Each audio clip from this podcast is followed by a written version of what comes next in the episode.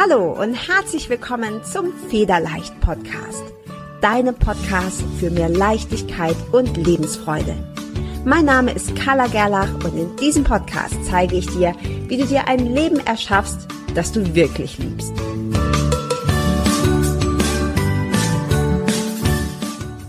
Der Federleicht Podcast steht in herzlicher Kooperation mit buddhacode.de. Bist du auf der Suche nach wunderschöner, liebevoll komponierter und tiefgehender Meditationsmusik und geführten Meditationen? Dann ist Buddha Code genau die richtige Adresse für dich. Als Hörer und Hörerin des Federleicht Podcasts bekommst du einen exklusiven Rabatt von 15% auf alle Angebote von Buddha Code. Um deinen Gutschein einzulösen, wirf einfach einen Blick in die Show Notes dieser Episode. Dort habe ich dir die Adresse und den Gutscheincode verlinkt. Ich wünsche dir von Herzen viel Freude beim Lauschen, Entspannen und Meditieren. Hi und herzlich willkommen zum Federleicht Podcast und heute wieder mit einem neuen Interview. Ich freue mich mega auf dieses Interview, denn heute ist der Peter Kirchmann bei mir.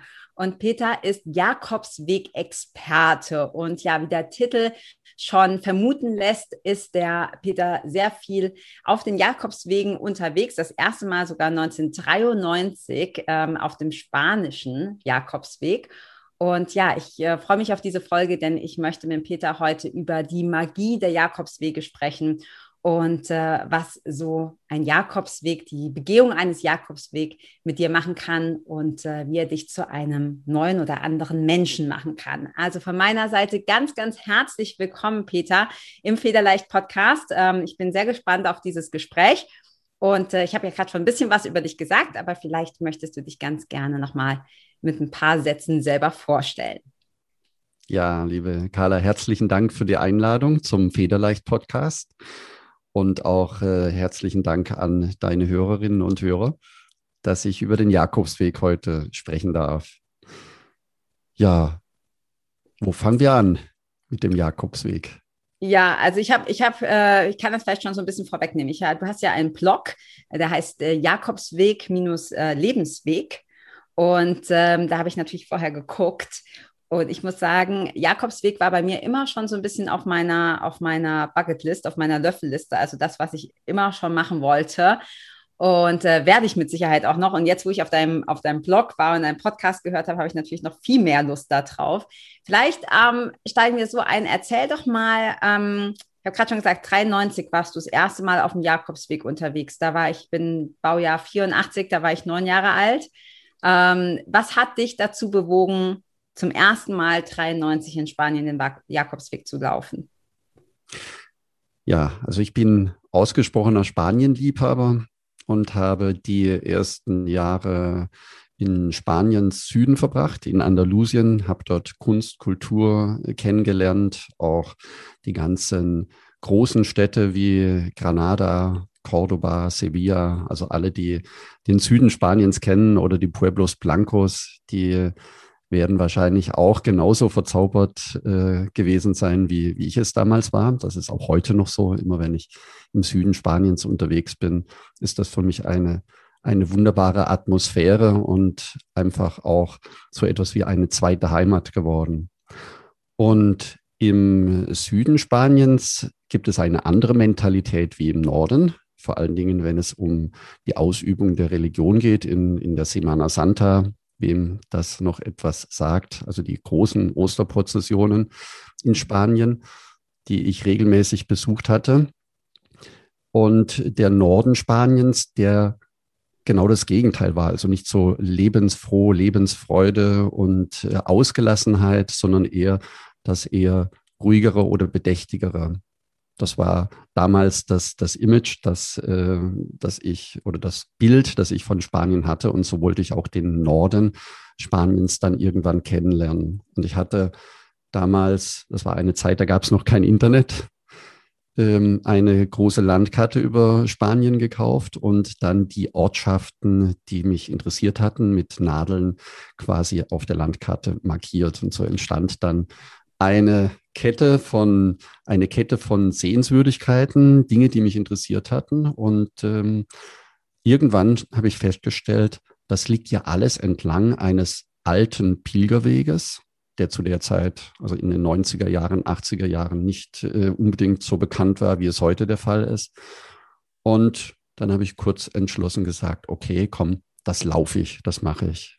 Das mhm. heißt, ich bin dann den Weg von den Pyrenäen bis Santiago gelaufen, das sind 800 Kilometer und war zu dieser analogen Zeit damals für mich ein richtiges Abenteuer.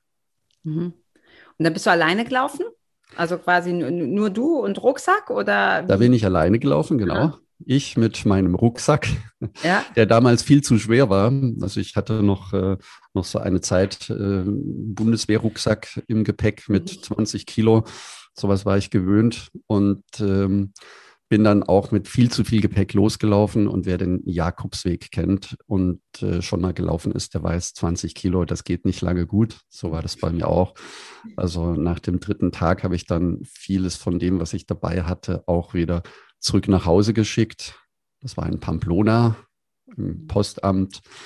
Da hatte ich, also ich hatte unglaublich viel Sachen dabei wird heute keiner mehr mitnehmen, auch schon in der Vorbereitung nicht. Ich hatte ein dickes Historienbuch dabei, das ich abends lesen wollte in den Pilgerherbergen, ein dickes Übersetzerbuch, ein Dictionary und drei dicke Jeanshosen und eine dicke Daunenfelljacke dabei. Ich bin losgelaufen im April, also man hätte nicht unbedingt eine, eine dicke Jacke noch benötigt.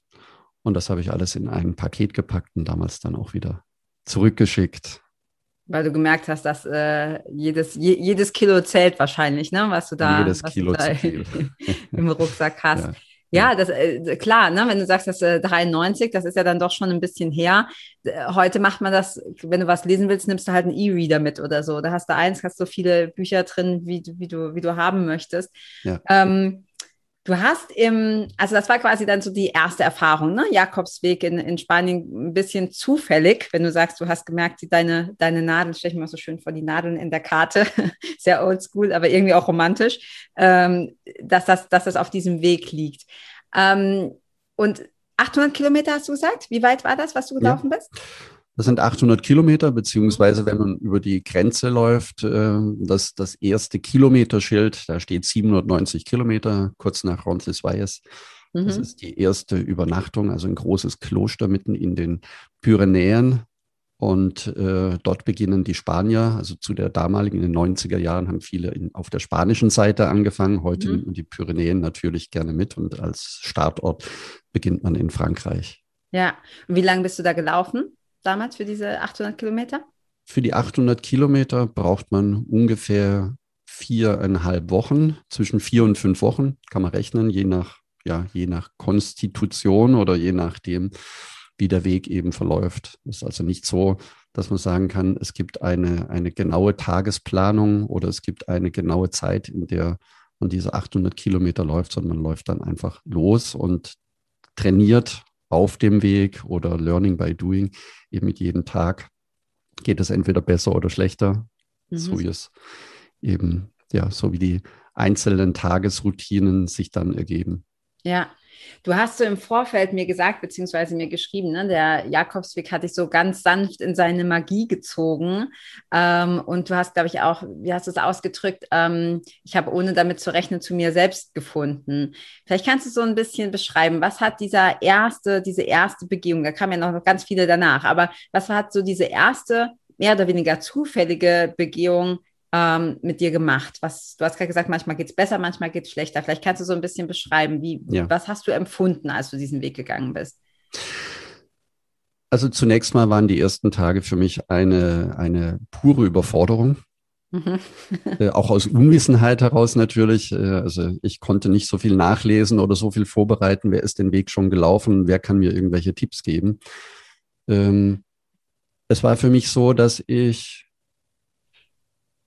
unglaublich viel zusätzlich zum Rucksack auch in meinem emotionalen Gepäck äh, dabei hatte. Also ich sage immer, der Jakobsweg besteht oder der Pilger nimmt immer zwei Rucksäcke mit. Mhm. Das eine ist der physische, wo das Gewicht drin liegt. Das andere ist aber auch das Paket, das er für sich eben innerlich mitträgt. Und bei mir war das so, dass ich zu der Zeit unglaublich viel äh, in meiner Gedankenwelt dabei hatte. Das heißt, Gedanken an die Arbeit, an Dinge, die zu erledigen waren. Meine To-Do-Listen hatte ich mit dabei, auch im Kopf mit dabei. Dann die ganzen Gedanken an Freunde, Familie, an liegen gebliebenen Themen oder an Themen, die ich schon lange mal aufbereiten oder aufarbeiten wollte oder verabschieden wollte, mich nicht getraut oder immer wieder erfolgreich verdrängt hatte. Mhm. Die waren alle mit dabei. Und jetzt ist es so, das glaube ich, kennen viele heute, wenn ich meinen Alltag ähm, als Alltag erlebe, habe ich von morgens bis abends eine Geschwindigkeit, die ja, die in Erledigungen oder in To-Do-Listen morgens beginnen und abends, äh, abends aufhören. Das heißt, im Normalfall habe ich im Alltag wenig Zeit, mich mir intensiv Gedanken zu machen oder mir Zeit für mich selber zu nehmen. Das ist manchmal gut, manchmal, äh, manchmal weniger gut, auf jeden Fall. Äh, habe ich auf dem Weg dann unterwegs festgestellt, dass diese Gedanken mich unglaublich begleitet haben. Mhm. Jeden Tag, jede Minute. Jetzt ist ein großer Unterschied zu unserem Alltag zu Hause. Der größte Unterschied ist der, dass unterwegs alles langsamer abläuft. Das heißt, die Tagesroutine ist aufstehen, gehen, am Abend ankommen, essen, schlafen, mhm. laufen, essen, schlafen. Und schon ist ein Tag vorbei. Und äh, ich kann mich genau erinnern, die ersten Tage waren für mich so, ich bin äh, viel, viel zu lange oder viel zu schnell losgelaufen, auch die ersten oder der zweite und dritte Tag über 30 Kilometer. Ich war danach platt. Und äh, abends habe ich nur den Kopf geschüttelt, weil die gleiche Strecke, für die ich einen ganzen Tag gebraucht habe, hätte ich mit dem Auto in 20 Minuten fahren können. Also dieser Vergleich war ähm, für mich schon präsent, gerade in der ersten Phase. Und ähm, der trägt nicht unbedingt zur Motivation bei. Zur Motivation, zur Motivation bei, eher zum, eher zum Gegenteil. Und dieser ganze Prozess des Denkens, der ging bei mir, ich kann dir gar nicht sagen, wie das funktioniert hat. Irgendwann kamen so die ersten Momente, wo, wo ich gedacht habe, auch langweilig, habe ich schon drüber nachgedacht. Jetzt zum zehnten Mal über diesen Punkt nachdenken, oh, da kommt nichts Neues mehr. Mhm. Und so habe ich, ohne dass ich das bewusst gemerkt habe, sind die Gedanken weniger geworden. Das geschieht während dem Laufen, weil durch diesen, durch diesen entschleunigten Rhythmus viel weniger neue Reize dazukommen, wie es in, im normalen Alltag der Fall ist. Mhm. Und dadurch hatten, hatte meine Gedankenwelt die Chance, ähm, runterzutakten. Das heißt, es wurde weniger. Und das war für mich, ähm, ich war dann plötzlich gedankenfrei, ohne dass ich das überhaupt bemerkt hatte. Also ich habe gemerkt, irgendwas verändert sich. Ich habe alles wahrgenommen entlang des Weges. Ich habe entlang des Weges wahrgenommen, wie der Wind, wie ich den Wind spüre, wie ich die Vögel singen höre und pfeifen höre. Und für die Gedanken war das so, wie die bildlich gesprochen wie die Entleerung eines Stausees. Mhm. Und plötzlich war Ruhe. Mhm. Und da kriege ich Gänsehaut, wenn du das sagst. Dieser, das ist so schön an. Ja, ja. dieser, ja. dieser und dieser Moment, dieser Moment war so, er kam einfach. Mhm. Also ich konnte ihn auch nicht, äh, sagen wir mal, ich glaube nicht, dass ich es geschafft hätte, wenn ich jetzt unbedingt wollte, jetzt hör, hör auf zu denken, dann passiert ja genau das Gegenteil. Ja. genau. Da hatte ich die Anekdote, als ich äh, den Jakobsweg mit meiner Frau gelaufen bin. Äh, dann ging es mir so, ich war auch wieder in diesem Modus drin. Das geht bei mir relativ schnell dann. Irgendwie erinnert sich etwas in mir. Das ist die Lebensfreude, die Freude dort zu sein oder die Freude loszulaufen, die Freude in, in, in diesen Gehrhythmus zu kommen. Und ich habe nichts gedacht, nur wahrgenommen. Ich hab, war einfach nur fröhlich und habe mich gefreut, dort zu sein, auf dem Weg zu sein, bis meine Frau gefragt hat, was denkst du? und dann waren die Gedanken natürlich auch, äh, waren die auch wieder da. Und ich glaube, dass das, das kann man auch erreichen mit, mit, mit Meditation. Ich glaube, es gibt sehr viele oder unterschiedliche Varianten. Und bei mir war das einfach, ja, das war, für mich war das ein Geschenk, mhm. dass über diesen Weg kennengelernt zu haben. Mhm. Ich glaube auch, dass sich das gar nicht ausschließt. Ne? Du sagst gerade, das geht auch über Meditation. Also ich merke, ich bin jetzt ja leider noch nie den Jakobsweg gelaufen, aber gerade wenn ich, wenn ich nur rausgehe, spazieren, ich bin normalerweise tatsächlich der Läufer, aber manchmal, also joggen, aber manchmal gehe ich auch einfach nur spazieren. Und selbst wenn ich nur zwei Stunden durch den Wald laufe, was jetzt ja nicht, nicht vergleichbar ist mit 800 Kilometern, schon klar, aber dieses, das ist für mich, es gibt ja auch Gehmeditation. Und was du gerade auch so schön beschrieben hast, dieses Entschleunigung fällt mir da so ein. Ne? Diese ganzen, ganzen äh, Infos, das Information Overload, den wir den ganzen Tag haben in unserer modernen Gesellschaft, das dann rauszunehmen und dann wieder den Blick fürs Wesentliche. Du hast gesagt, du hast dann plötzlich gemerkt, wie der Wind geht oder wie die Vögel zwitschern. Mm. Und ich glaube, genau darum geht es, diese Achtsamkeit bei uns geht so viel vorbei, weil wir so vollgestopft werden mit so vielen Dingen. Ähm, und ja, ich glaube, dass da ist tatsächlich der, das ist auch das, was mich so reizt, äh, diesen, diesen Jakobsweg zu laufen. Du hast auch gesagt, du warst am Anfang so ein bisschen überfordert, ne, irgendwie 30 Kilometer abgerobbt und dann am Abend irgendwie total platt. Was ist denn jetzt für jemand wie, wie mich, gut, ich, ich behaupte jetzt mal, ich bin überdurchschnittlich fit, aber wir sagen jetzt mal, es ist jemand, der völlig durchschnittlich fit ist, aber sagt, er möchte gerne den Jakobsweg laufen, eben nicht aus Sportgründen, sondern um genau das zu erleben, was du gerade beschrieben hast. Was brauche ich, also welchen, welches Level an Fitness brauche ich? Muss ich mich physisch darauf vorbereiten oder kann ich einfach loslaufen? Also ich würde sagen, dass fast jeder einfach loslaufen kann. Mhm. Ich komme gleich dazu oder erkläre es gleich, äh, warum. Und ähm, mit, mit dem Wissen, dass natürlich niemand oder, oder kaum jemand zu Hause 800 Kilometer wirklich trainieren kann.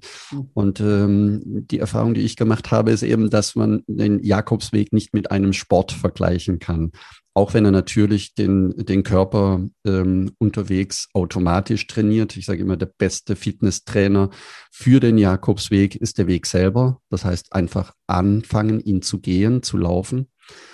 Ähm, und auch diese, diesen Wettbewerbsgedanken oder diesen Gedanken, wie viele Kilometer laufe ich oder in, auch in der Planung, den nicht überstrapazieren dann ähm, es kommt nicht darauf an, wie groß eine Tagesleistung ist oder wie, wie fit ich tatsächlich bin. Dann ähm, der Weg selber ist das, was, was das Training ausmacht oder der Weg trainiert dich. Er gibt dir immer das, was, was für dich gut ist und er zeigt dir auch deine Grenzen und die sind äh, von Pilger zu Pilger völlig unterschiedlich und auch und auch höchst individuell. Auch wenn jetzt beispielsweise so eine Etappenplanung natürlich in allen Büchern oder auf allen Webseiten ähnlich verläuft. Das heißt, es gibt bestimmte Routen, die, die einfach vorgegeben werden, die aber nicht vorgegeben sind. Mhm. Ich empfehle immer, den ersten Tag maximal 10 Kilometer zu laufen. Das ist die größere Herausforderung, die 30 zu laufen. Mhm. Nämlich äh, bewusst zu sagen, okay, ich mache heute einen längeren Spaziergang und dann höre ich auf. Der zweite Tag genauso, ein bisschen länger laufen, aber niemals mehr wie 15 Kilometer. Und am dritten Tag gemütlichen, gemütlichen Wandertag einlegen, aber niemals mehr wie 20 Kilometer. Das dient dazu, dass dass dein Tagesrhythmus beginnt zu lernen oder dass dein Körper beginnt zu lernen und du in einen eigenen Rhythmus hineinkommst. Nach drei Tagen ist es zumindest so, dass du dich nicht mehr so schnell überfordern kannst wie jetzt am ersten oder am zweiten Tag. Mhm. Oder mitlaufen zu müssen. Die größte Gefahr geht von anderen Pilgern, geht von anderen Pilgern aus, äh, weil, äh, weil natürlich in der Regel in, wenn, man, wenn man in einer Gruppe läuft oder neue, neue Pilger kennenlernt, möchte man die, mit denen auch den Weg teilen. Und dieses den Weg teilen ist eben auch wieder sehr individuell und unterschiedlich. Und vielleicht sogar noch nicht mal von einer Tagesleistung abhängig, sondern eben wie der Tag selber verläuft. Das heißt, ob die Distanz von Punkt A nach B ähm, in vier Stunden oder in sechs oder acht Stunden durchgeführt werden, spielt am Ende des Tages keine Rolle, weil am Abend sich alle wieder in der Pilgerherberge treffen und alle das Gleiche erlebt haben oder alle den gleichen Weg gelaufen sind und unterschiedliche Dinge erlebt haben. Mhm. Und wenn ich ja, ich, also mich triggert das tatsächlich ein bisschen, ne? weil ich natürlich auch so eine, äh, eine Sportlerseele habe. Und dann, ich glaube, ich müsste mich, für mich wäre tatsächlich auch die Herausforderung zu sagen, nein, das ist ja kein Wettrennen und es ist auch kein Wettkampf und es geht auch nicht darum, möglichst viele Kilometer abzureißen, sondern im Grunde machst du das ja aus dem Grund, was du, was du vorhin gesagt hast, ne? diese Achtsamkeit und ich habe die Möglichkeit zu entschleunigen und die, die ganzen Infos ein bisschen zurückzunehmen und vielleicht auch mal tatsächlich in so einen Punkt zu kommen, wo Ruhe herrscht, wo ich nicht ständig irgendwas denken muss. Ist denn da, also ich, ich, über, ich überlege jetzt gerade so, ich glaube so ganz spontan, ich würde gerne das alleine laufen. Was gibt es denn? Hm für Vorteile oder was, was würdest du empfehlen? Ist es, oder du hast ja wahrscheinlich beides schon gemacht. Was ist für dich die Erfahrung gewesen? Was ist der Unterschied? Ich laufe alleine oder ich laufe in einer Gruppe oder mit einem Partner oder einer Partnerin zusammen? Ja. Grundsätzlich ist jeder Weg unterschiedlich, auch wenn man den gleichen Weg mehrmals läuft. So habe ich es erlebt. Ich bin den Weg alleine gelaufen. Bin den Weg zu zweit gelaufen. Ich bin den Weg mit meiner Frau gelaufen. Ich bin den Weg mit spanischen Freunden gegangen. Und äh, auch mit unseren Kindern sind wir einen Teil des Jakobsweges von, von Pamplona nach Burgos äh, gelaufen, als die Kinder 13 und 15 Jahre alt waren. Und jeder Weg hat seine Vor- und seine, hat, hat seine, ja, hat seine Vorteile oder hat seinen, seinen Charakter. Es kommt immer auf die eigene Situation drauf an. Das heißt, wenn es dir im Moment gut tut, und das ist ja, wenn wir die Motive der Pilger anschauen, ähm, oft der Fall, dass es, dass, dass Menschen auf den Pilgerweg gehen oder hingezogen werden, weil sie für sich eine Auszeit benötigen. Mhm. Nicht unbedingt, äh, um, um, um jetzt äh, die, die Partnerschaft zu beenden oder um, um auszureisen, alles hinter sich zu lassen, sondern um, um für sich, um sich selber erleben zu können, sich selber wieder neu erfahren können oder mit sich selber ins Reine kommen. Und die, die Motive der Pilger sind auch so unterschiedlich, dass es für jedes Motiv auch eine unterschiedliche Möglichkeit gibt. Laufe ich alleine, laufe ich in einer Gruppe? Es ist zum Beispiel auch so, ähm, ich glaube, ich darf das sagen, weil ich einfach sehr viele, sehr viele äh, E-Mails in meinem Blog jedes Jahr beantworte. So nebenbei im letzten Jahr waren es über 1000 E-Mails, ja, okay. die ich zum Thema Jakobsweg beantwortet habe, bevor ich mit dem Podcast angefangen habe. Ähm, die Frage kommt häufiger bei Frauen als bei Männern das sei mir gestattet. Mhm. Ähm, kann ich den Weg alleine laufen oder wie, wie ich traue mich nicht, ähm, äh, alleine diesen Weg zu laufen. Da kann ich immer sagen oder kann ich immer beruhigen, wenn es der Hauptweg ist, also der Camino Frances, der alle vier, fünf Kilometer eine Pilgerherberge hat und unterwegs immer Möglichkeiten gibt, äh, anzuhalten, eine Pause zu machen, dann bietet der Weg sehr viele Variationsmöglichkeiten. Das heißt, ich kann den Weg bewusst alleine laufen, alleine starten, alleine gehen. Und äh, ich kann mir aber auch jederzeit Weggefährten oder Weggefährtinnen äh, aussuchen. Das ergibt sich unterwegs oder es ergibt sich nicht. Wenn man offen ist, bekommt man Gespür und wird auch schnell feststellen, okay, heute tut es mir gut, wenn ich zu zweit laufe oder vielleicht sogar in einer Gruppe laufe. Und dann kann man immer in der Pilgerherberge, wenn man morgens losläuft, ähm, mit, mit anderen gemeinsam starten. Man kann auch unterwegs eine Pause machen und die Startkolleginnen und Startpilger ziehen lassen und wartet einfach fünf Minuten, bis die nächsten Pilger vorbeikommen. Also es gibt immer eine Variante, wo ich beides miteinander vereinbaren kann. Und diese Offenheit oder diese Variationsvielfalt, die bietet eben genau dieser, dieser Weg. Ja, ja, das ist, das ist echt interessant, weil ich glaube auch so spontan, ich würde sagen, ich würde das gerne ganz alleine machen, ne? Nur ich und die Natur und die Vögel und der Wind oder was weiß ich was. Ähm, ich persönlich bin jetzt auch niemand, der ängstlich ist. Also ich finde die Frage absolut berechtigt. Ne? Kann ich das als Frau alleine laufen? Ähm, ich gehe jetzt mal davon aus, dass du auch nicht nachts irgendwo rumlatscht, sondern dass du das ja immer so planst da, und wenn das dann ein Hauptweg ist, dass da ja auch Leute sind und so. Also ich bin da tatsächlich eher nicht so ängstlich, aber ich finde die finde die Variante schön, dass ich sagen kann, hey, heute wird es mir vielleicht gut tun, mich jemandem anzuschließen. Und es ist ja auch super spannend zu sehen, wer läuft denn das noch, ne? Und warum lauft ihr das und so. Und äh, ich weiß nicht, ob man es vergleichen kann, aber ich kenne es so aus meinen Studienzeiten, wo wir sehr viel als Backpacker unterwegs waren, also einfach Rucksack auf und Flieger und ab nach Indonesien, ohne irgendwas zu planen. Ähm, dass das schon auch wie so eine Community ist. Also dass, dass man teilt ja quasi in diesem Fall jetzt den, die, die Idee, wir laufen den Jakobsweg und dass es da sehr einfach ist, stelle ich mir zumindest vor, auch Kontakt zu finden, oder? Ich kann morgens wahrscheinlich einfach sagen, darf ich mich euch anschließen, oder? Ja. ja. Also das braucht man gar nicht fragen, das ergibt sich. Okay. Ja. Das, das, das ergibt sich.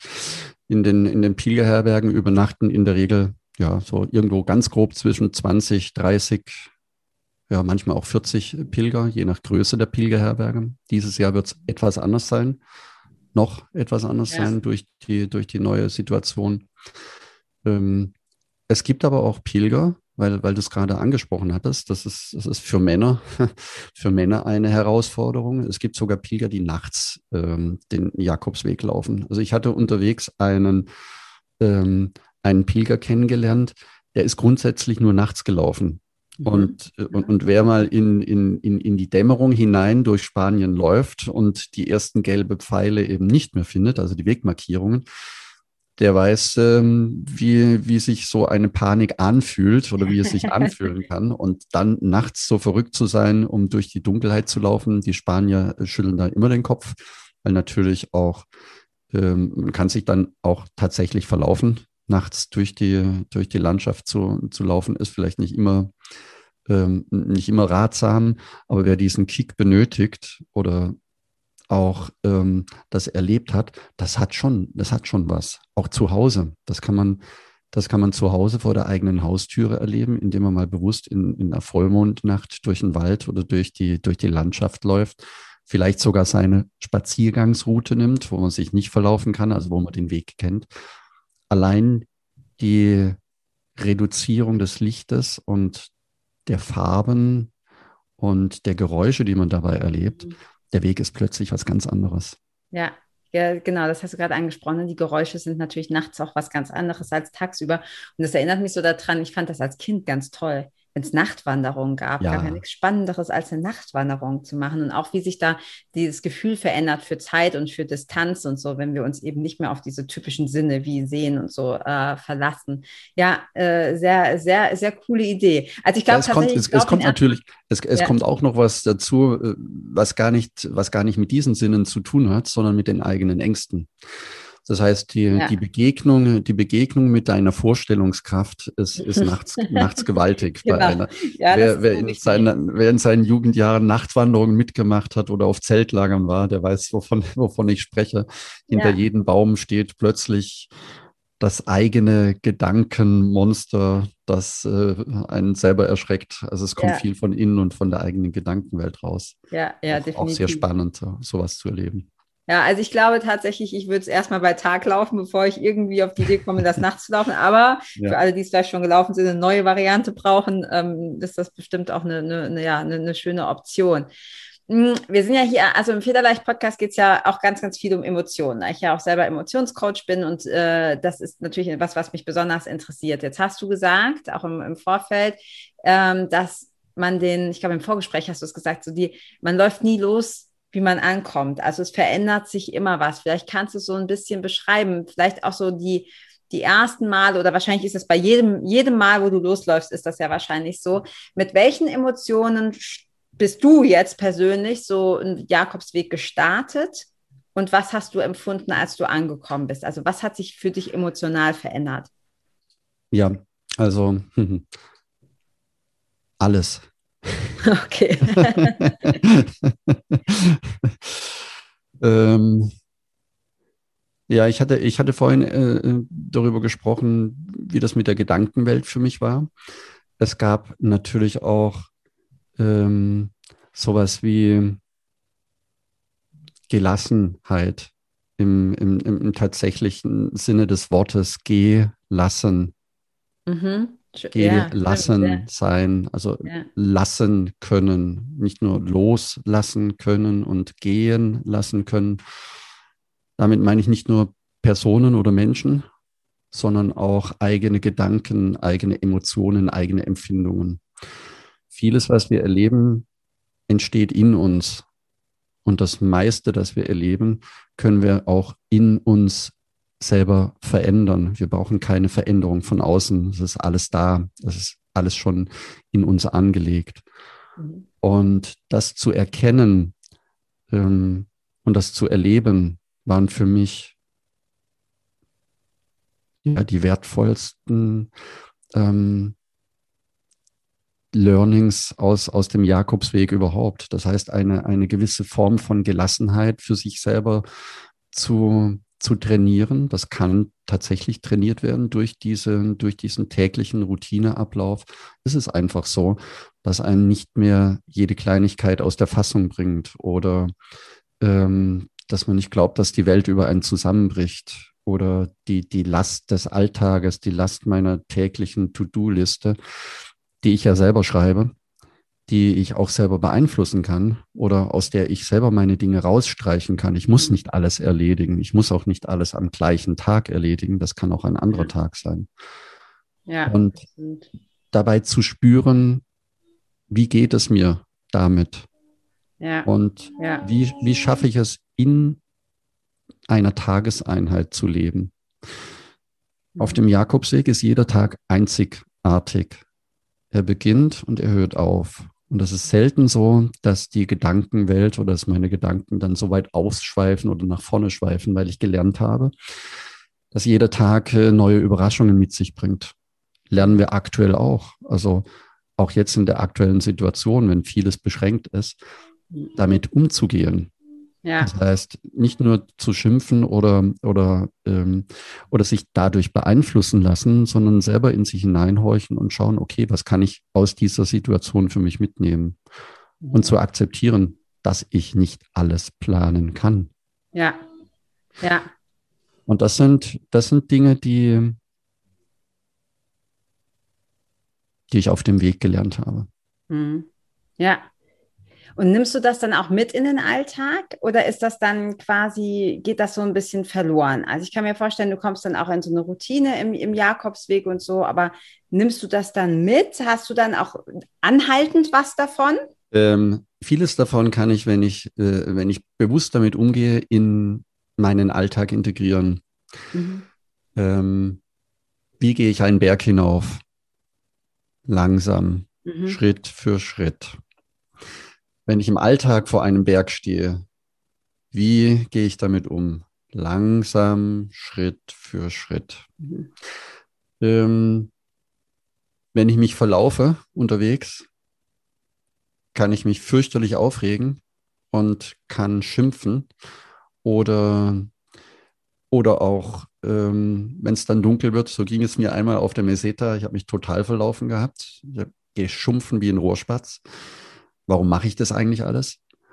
Und bis mich dann ein Bauer aufgelesen hat mit dem Traktor und mich ins nächste Dorf gebracht hat.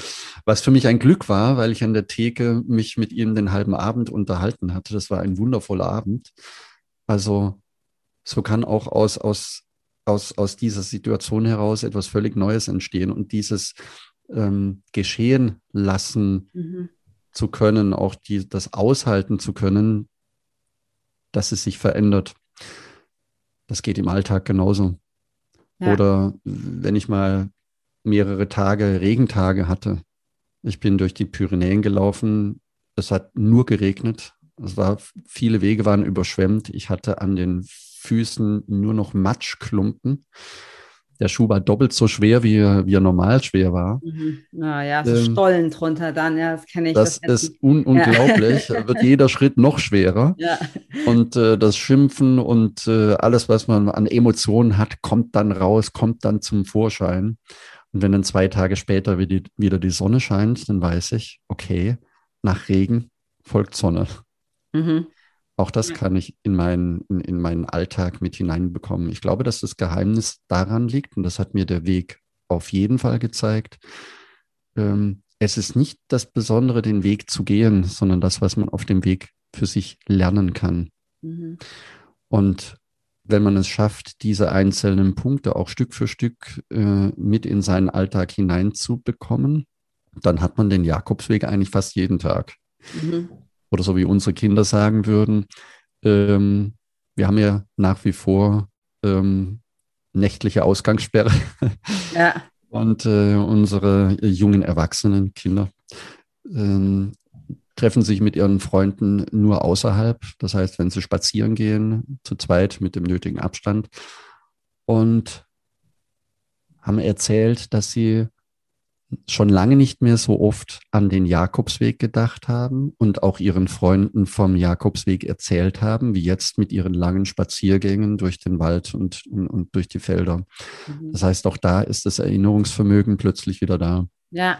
Das war auch total spannend bei unseren Kindern. Ähm, wir ich habe im Januar ein Interview geführt mit, mit beiden, fünf Jahre später, wie sie aus heutiger Sicht oder wie sie damals den Jakobsweg erlebt haben. Total spannend. Da waren auch für mich neue Sachen noch mit dabei. Ähm, das prägt. Und unsere, unsere Tochter hatte einen hatte einen Moment unterwegs, wie das so ist, wenn man mit Familie läuft und tatsächlich von morgens bis abends zusammen ist. Es gibt keine Chance, auszureißen. Ja, wegzugehen, ja. Man läuft den gleichen Weg, vielleicht mal 100 Meter weiter vor oder zurück, wenn man seine Ruhe haben möchte, aber man läuft den gleichen Weg, ist auf der gleichen, äh, ja, und hat den gleichen Tagesablauf, trifft sich abends natürlich in den Pilgerherbergen, geht gemeinsam essen, frühstücken. Das hat die Familie unglaublich eng wieder zusammengebracht.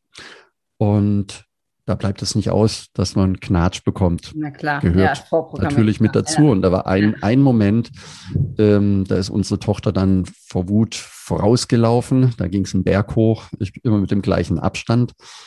Dann hat mich ein Spanier überholt, der war sehr sportlich, ich würde mal sagen Marathonläufer. Mit einer relativ guten Geschwindigkeit hat er dann auch unsere Tochter überholt. Mhm. Und die hat sich plötzlich an seine Fersen geheft, geheftet. Mhm. Die ist also mitgelaufen in der gleichen Geschwindigkeit. Das war eine Anhöhe, ging über zwei, drei Kilometer, einfach nur bergauf. Ich bin nicht mehr hinterhergekommen. Mhm. Und als wir dann oben ankamen, stand sie freudig da und hat gestrahlt über ihr ganzes Gesicht. Dann mhm. habe ich sie gefragt, was hast du denn gemacht? Wie war das möglich? Ach, das war eigentlich ganz einfach. Der ist vorbeigelaufen, dann hatte ich einfach Lust, da hinterher zu fahren, hinterher zu laufen. Und dann konnte ich einfach gar nicht mehr anders. Dann war ich so drin, das hat richtig Spaß gemacht. Das hat mich schon sehr erstaunt. Aber was mich noch viel mehr berührt hat, war das, was er anschließend gesagt hatte. Sie sagte nämlich, und jetzt weiß ich, dass ich mir im Leben viel mehr zutrauen kann. Mhm. Und das hat mich wirklich tief, tief berührt. Wie alt war sie da? Da war sie 13. 13, ja. Ja, wie schön. Ja. Ja, also ich finde es auch eine geile Idee, dass du deine eigenen Kinder interviewst. ja, ja, das hat sich, äh, das war ja eine kleine Anekdote vielleicht zum Schluss noch, äh, wie ist denn der Blog entstanden? Ja. Ähm, ähm, ja, der Blog ist tatsächlich auf dieser Reise entstanden oder die Idee. Ich äh, hatte, als wir 2015 unterwegs waren, wollte ich von unterwegs aus für die Familie und für die Freunde einfach ein bisschen berichten, ein paar Fotos ähm, ins Netz stellen und habe gefragt, Mensch, lasst uns doch einen Familienblog machen zusammen. Mhm. Nee, Papa, mach du das mal selber. Das ist wie ja. mit deinen anderen tausend Ideen, äh, da wird eh nichts draus. Das hat mich dann natürlich schon geärgert. Ja. Aber das war die Geburtsstunde des Blogs. Also als wir dann zu Hause waren, habe ich angefangen, die Bilder zu sortieren, ein bisschen zu schreiben und ähm, heute ist ein groß, großer Blog entstanden mit allen Informationen, die man für den Jakobsweg braucht, die man für seine Vorbereitung braucht.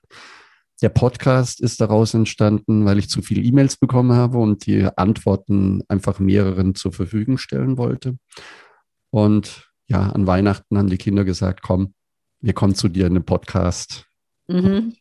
Da war ich natürlich total glücklich, weil die Frage, kommt man in den Podcast, erzählt man über einen Jakobsweg, die habe ich natürlich öfters gestellt. Und jetzt war es soweit.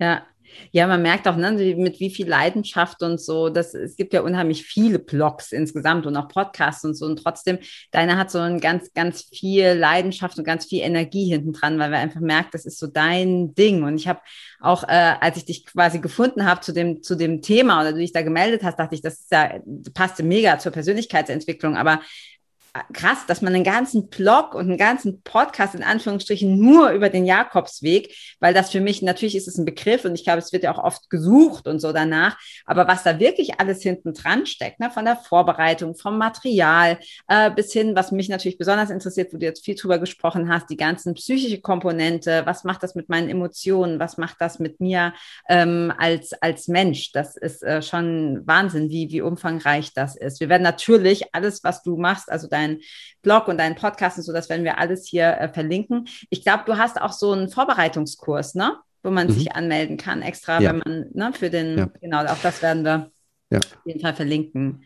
Genau. Also für diejenigen, die den Jakobsweg gehen wollen, die jetzt äh, neugierig geworden sind, ähm, das ist egal, ob es eine Woche ist oder zwei Wochen oder drei oder vier Wochen. Es gibt für jede, für jeden Weg oder für jede Zeitdauer gibt es eine passende Wegvariante. Auch zu Hause, auch bei uns in Deutschland oder Österreich und der Schweiz gibt es inzwischen sehr gut ausgeschilderte Jakobswege. In Spanien würde ich sagen ab zwei Wochen. Auch einen portugiesischen Weg kann man sehr gut in zwei Wochen laufen. Und alles, was man benötigt, findet man in einem Vorbereitungskurs online kostenfrei natürlich bei mir auf der Webseite und am besten unter buencaminoclub.de nachschauen, anmelden und einfach den Kurs mitmachen. Ja, cool. Also wie gesagt, das werden wir auf jeden Fall verlinken, dass alle, die jetzt zuhören, sagen, okay, Jakobsweg wollte ich auch schon immer mal machen. Ähm, was ich dich noch fragen wollte, ganz, ganz wichtige Frage. Wie oft bist du denn den Jakobsweg schon gelaufen? In allen Varianten natürlich. Also ja. darfst alles dazu zählen. Ähm, ganz ehrlich, Carla, ich habe aufgehört zu, zu zählen. zählen. also warst du doch schon so oft. Ja. Äh, das ist, äh, ich vergleiche die Frage auch gerne äh, mit der Frage, wie oft habe ich einen, einen, guten spanischen Rotwein getrunken? Mhm. Auch öfters. Ähm, ja. auch, auch unterwegs. Aber die Hauptwege in Spanien kenne ich alle, bin ich alle gelaufen. Ich bin in Deutschland viele Jakobswege gelaufen und das, was Jakobsweg als Jakobsweg ausmacht, ähm, ist ja nicht unbedingt das Wegenetz. Das heißt, aus den 80er Jahren ist der Weg in Spanien entstanden. Ähm, das war damals noch der erste Weltjugendtag 1982 von Papst Johannes Paul II., ich hoffe, ich habe es jetzt richtig äh, in Erinnerung, der in Santiago einen Weltjugendtag ausgerufen hat. Das war damals eher unüblich. Die Katholikentage oder die äh, Kirchentage äh, in Deutschland, die sind, glaube ich, bekannt oder waren zu der Zeit bekannt. Und er hat eines damals, ähm, eines damals äh, geprägt, dass dieser Weg nicht einfach ein Pilgerweg ist, sondern ähm, der Weg die Chance hat, Europa zusammenzuführen. Das war gerade die Zeit Ende der 80er Jahre, Mauerfall in den 90er Jahren, wo dieses Europa neu ähm, sich neu sortiert hat und neu, ähm, neu verbunden hat. Und mhm. der Jakobsweg selber ist dann auch als UNESCO-Weltkulturerbe aufgenommen worden mhm. und äh, führt natürlich inzwischen nicht mehr nur durch Spanien, sondern auch die, die großen französischen Wege, die vier großen und auch Deutschland, Polen, Tschechei, Österreich, Schweiz bis Skandinavien, überall sind Jakobswege heute schon ausgeschildert und ausgeschrieben. Und es gibt auch sehr viel Literatur, die sich mit, mit dem Thema beschäftigt, viele Jakobsweg. Ähm, Gesellschaften, wo sich Menschen zusammenfinden, um, um den Jakobsweg äh, zu pflegen und bekannter zu machen. Mhm. So ist es heute ein Wegenetz, wie, wie, wie ein Spinnennetz der durch ganz Europa führt. Ja. Und, und, und wenn man mit diesem Bewusstsein einen Weg läuft, der seit über 1000 Jahren schon existiert, dann hat es eine eigene Magie und ja. eine eigene Ausstrahlung. Und gibt es eine, äh, genau, man kann sich wahrscheinlich wirklich, wie du sagst, das eher so wie so ein Spinnennetz, ne, weil sich das immer weiter ausdehnt. Gibt es denn einen Lieblingsweg oder einen Lieblingsabschnitt von dir persönlich?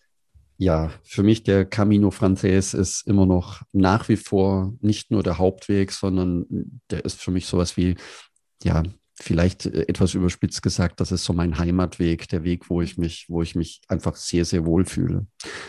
Das liegt aber wahrscheinlich auch daran, weil es mein erster Jakobsweg war.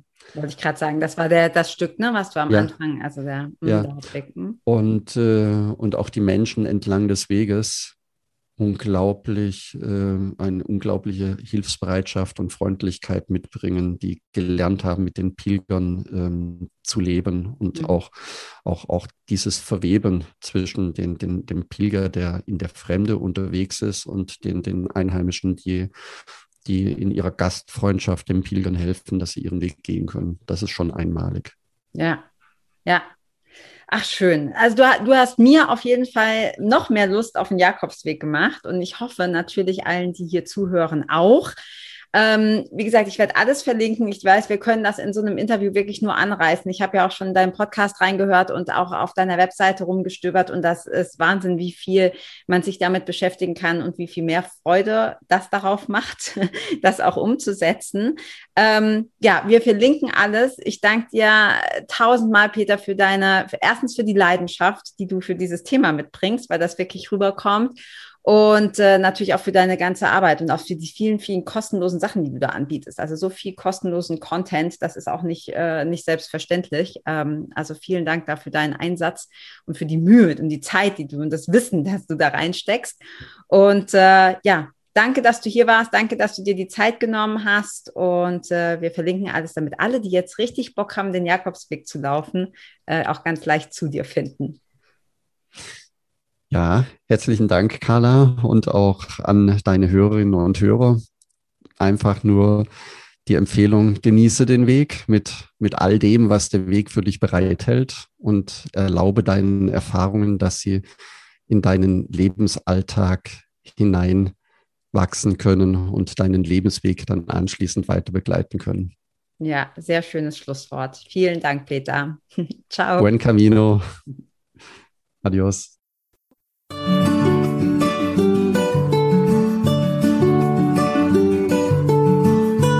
Vielen Dank, dass du auch dieses Mal wieder beim Federleicht Podcast mit dabei warst. Komm gerne auch in meine Facebook-Community exklusiv für Frauen. Du findest sie unter Federleicht Community auf Facebook. Hier gibt es jeden Dienstagabend ein kostenloses Live-Coaching für mehr Selbstliebe, Leichtigkeit und Lebensfreude in deinem Leben.